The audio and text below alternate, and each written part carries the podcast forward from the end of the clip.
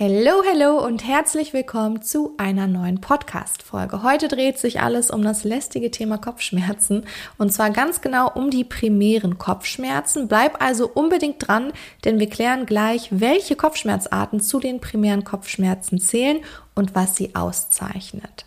Bevor wir aber loslegen, möchte ich dich einmal daran erinnern, dass nächsten Monat schon November ist. Das bedeutet, wir beginnen mit der Prüfungsklasse und der Prüfungsvorbereitung für alle Heilpraktiker-AnwärterInnen, die im März 23 zur Prüfung gehen. Wenn du also auch vorhast, im März 2023 zur Heilpraktikerprüfung zu gehen und noch auf der Suche bist oder überlegst, eine richtig coole, intensive Prüfungsvorbereitung mit mir mitzumachen, dann habe ich dir alle Informationen unten in die Shownotes verlinkt und wir legen jetzt direkt los. Ich bin Elli von Natürlich Elli und du hörst meinen Podcast Medizin im Ohr. Wir beschäftigen uns hier mit Themen rund um Medizin, klären offene Fragen und führen spannende Gespräche mit inspirierenden Gästen. Wenn du also ein paar Minuten Zeit hast für ein bisschen Medizin im Ohr, dann lass uns loslegen.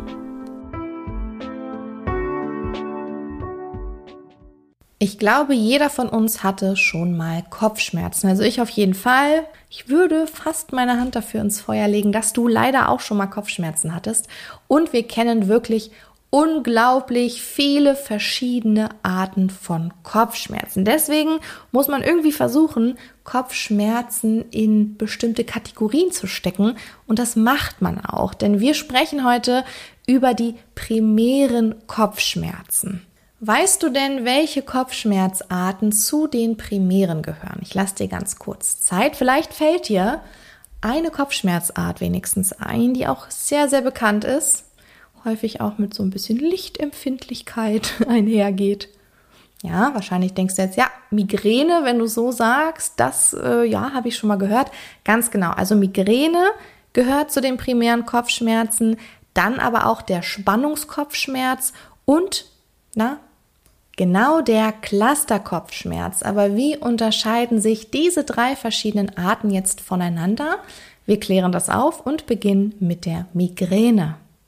Es leiden generell mehr Frauen, also das weibliche Geschlecht, an Migräneattacken und am häufigsten treten diese Attacken zwischen dem 35. und dem 45. Lebensjahr auf. Aber wie ist so eine Migräneattacke denn jetzt definiert? Also bei einer Migräneattacke entstehen plötzliche anfallsartige Schmerzen, meistens halbseitig und sehr, sehr heftig. Die Patientinnen sagen auch, dass sie so pulsierende Kopfschmerzen haben und häufig ist ihnen eben auch noch übel.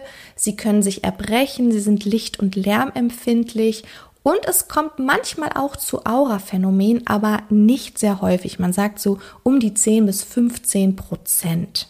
Okay, jetzt denkst du vielleicht eine Aura. Was? Ich stelle mir gerade so ein Licht vor, was den Menschen umgibt. Das ist damit nicht gemeint. Ähm, das, ich weiß, Aura klingt total fancy und wie was ganz Besonderes, aber damit ist eigentlich nur gemeint sowas, dass bestimmte Symptome noch zusätzlich auftreten können, wie zum Beispiel Gesichtsfeldausfälle, Sensibilitätsstörungen, so ein Flimmerskotum oder aber auch Sprachstörungen. Du siehst also, diese Aura-Phänomene sind neurologische Symptome letztendlich, die eben zusätzlich hier auftreten können. Also eine Migräne kann mit Aura einhergehen, muss sie aber nicht. Ganz, ganz wichtig, sich das zu merken. Wie entsteht denn jetzt aber so eine Migräneattacke? Also die genaue Ursache oder die Grundlage, wie eine Migräne entsteht, die ist noch nicht eindeutig geklärt.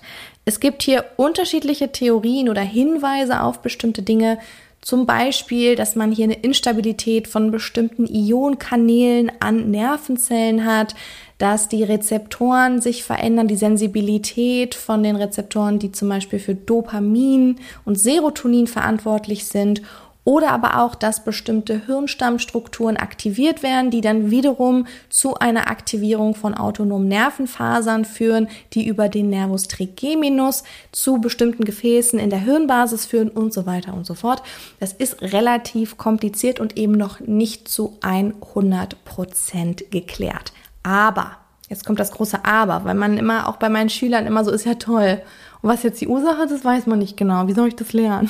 Verstehe ich total, aber manchmal muss man sich mit Theorien erstmal ähm, begnügen und hoffen, dass die Forschung da relativ ähm, bald zu anderen Ergebnissen oder dann eben gefestigten Studien und Ergebnissen kommt.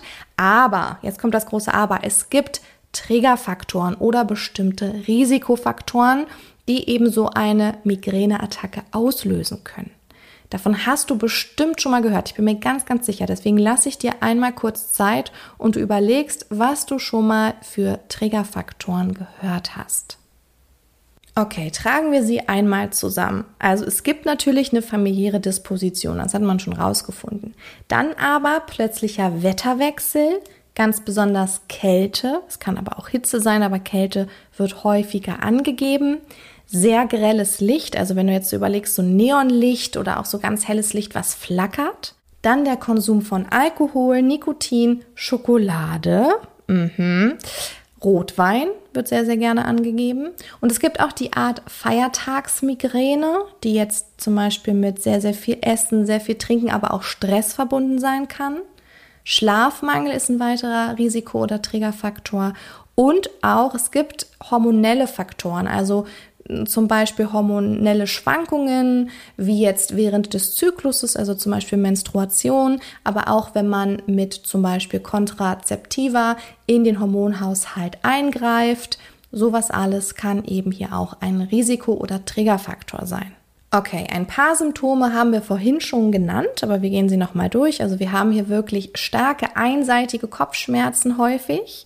Aber bevor die Kopfschmerzen beginnen, kann, Achtung, wieder das Wörtchen kann, kann eine Migräne sogenannte Vorboten haben. Also so eins, zwei Tage bevor es dann wirklich zu diesen Kopfschmerzen kommt, gibt es bestimmte Vorboten, die auftreten können. Da werden zum Beispiel häufiger beschrieben Heißhunger oder so richtig so Heißhungerattacken auf was Bestimmtes, dann Stimmungsveränderungen, die man sich nicht erklären kann oder auch ein vermehrtes Durstgefühl.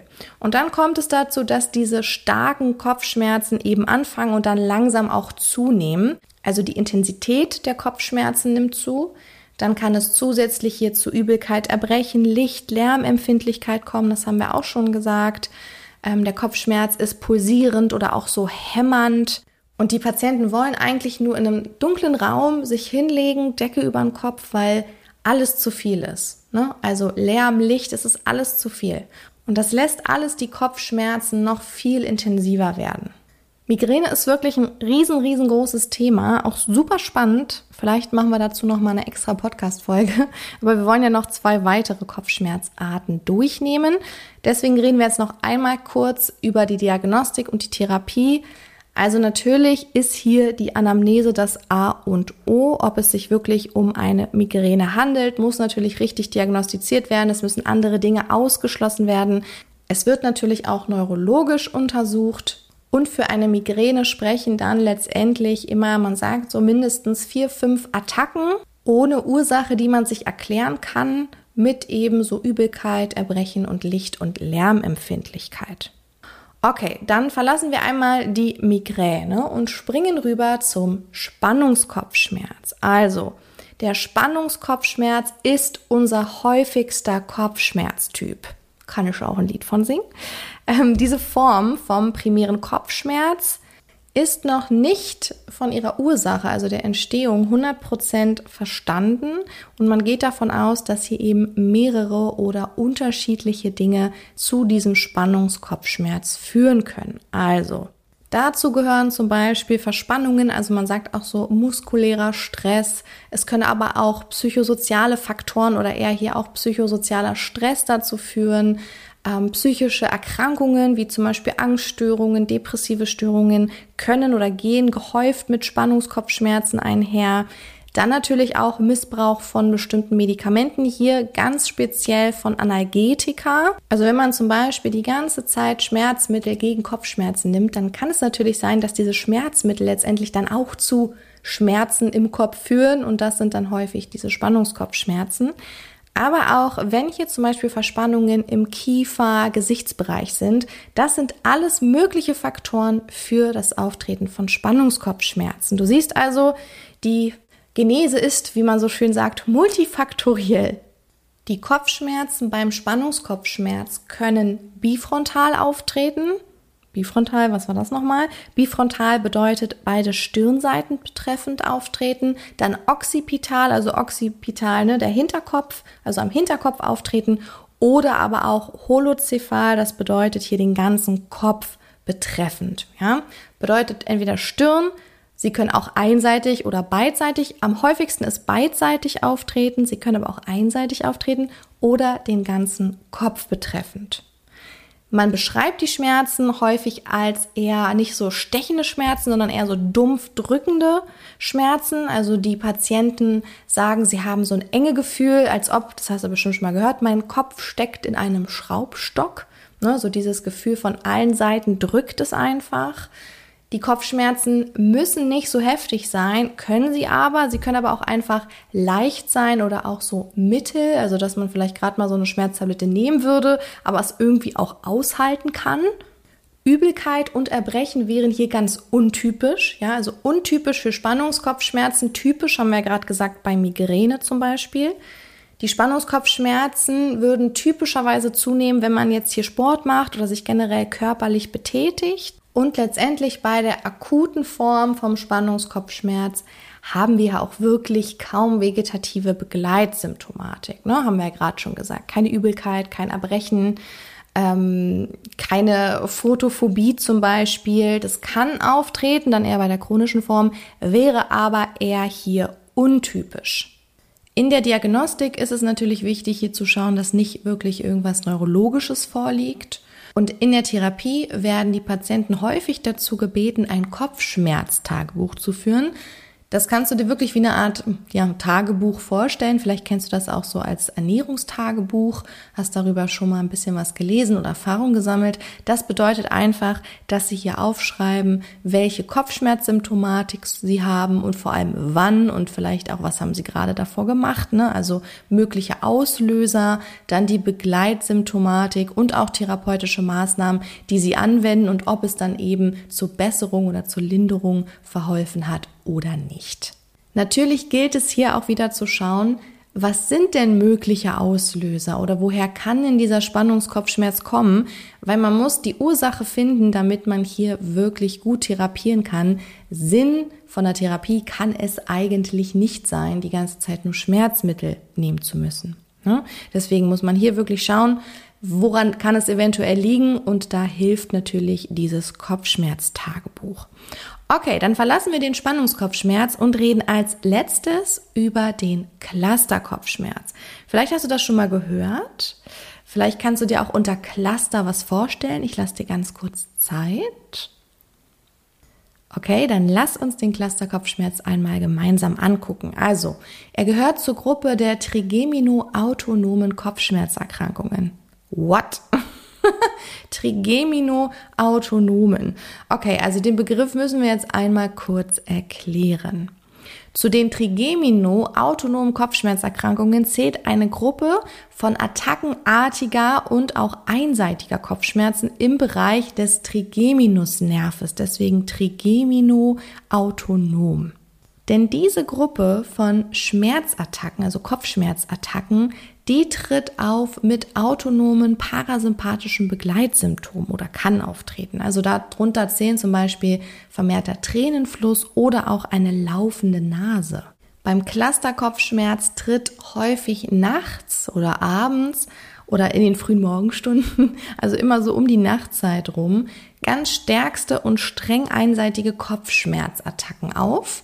Und zwar im Bereich des Auges auf der jeweiligen Seite. Ne, wir haben gerade gesagt, es können auch autonome Symptome dazu zählen, wie zum Beispiel jetzt der Tränenfluss. Es kann aber auch zu einer Miosis kommen. Und dieser Begriff Cluster, vielleicht fragst du dich jetzt gerade, wie heißen die denn dann Clusterkopfschmerzen? Das bedeutet oder namensgebend für diesen Kopfschmerz ist es, dass diese Kopfschmerzattacken in einer periodischen Häufung auftreten und dazwischen gibt es beschwerdefreie Intervalle. Also die Kopfschmerzattacken treten hier in einem bestimmten Cluster auf. Deswegen Clusterkopfschmerz. Okay, also ein paar Symptome haben wir gerade schon angesprochen. Wir haben wirklich Stärkste Kopfschmerzen, einseitige Kopfschmerzen um das Auge auch rum. Es kann zu autonomen Symptomen kommen. Die Patienten beschreiben die Schmerzqualität, dass es sehr bohrende oder stechende Schmerzen sind und dass es auch innerhalb dieses Auges dann brennt. Es kann außerdem dazu kommen, dass das Auge wirklich rot wird, beziehungsweise die ganze Gesichtshälfte, wo der Schmerz auch sitzt. Und typischerweise dauern diese heftigen Kopfschmerzattacken zehn Minuten bis jetzt aber wirklich zweieinhalb Stunden an. Und wir haben ja gerade schon gesagt, die Kopfschmerzattacken kommen in Cluster und hier kann es wirklich sein, dass man dann symptomfreie Intervalle hat, aber diese Kopfschmerzattacken von, wir nehmen jetzt einfach mal 15 Minuten, wirklich achtmal am Tag vorkommen. Also achtmal diese 15 Minuten Attacken und dazwischen hat man symptomfreie Intervalle.